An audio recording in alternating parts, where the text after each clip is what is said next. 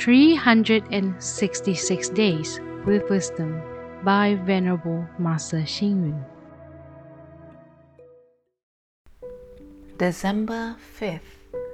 Look at the sunset clouds and realize their impermanence because the setting sun is near dusk.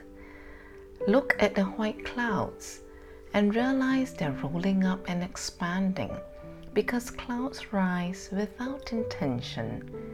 Look at the mountains and realize their grandeur because mountains look overwhelming from afar. Look at the oceans and realize their greatness because the oceans seem linked to the sky. White clouds floating in the sky, water flowing in the rivers and oceans. Don't the white clouds have a carefree feeling and isn't the flowing water moving leisurely?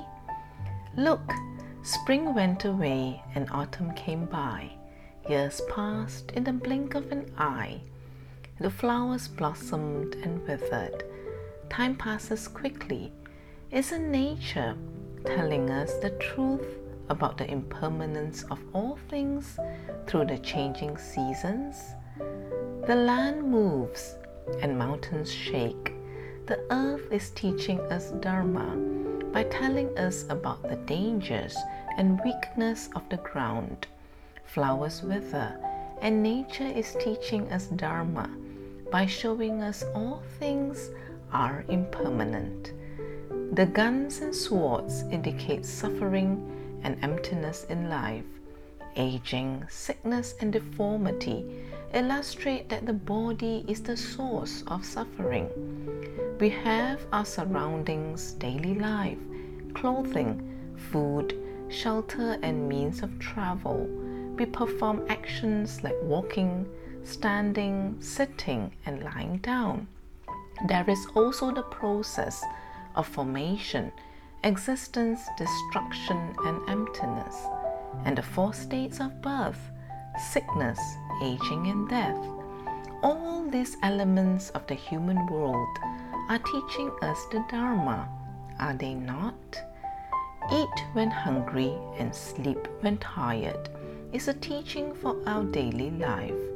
Formless generosity and selfless in liberating sentient beings is a more superior teaching. If we can realize the teachings from the material world, besides being able to listen to the teachings of sentient beings, then problems can be minimized and resolved. So, my dear smart friend, is it not possible for you to be enlightened? Read reflect, and act. Every day we receive different Dharma teachings from our material world.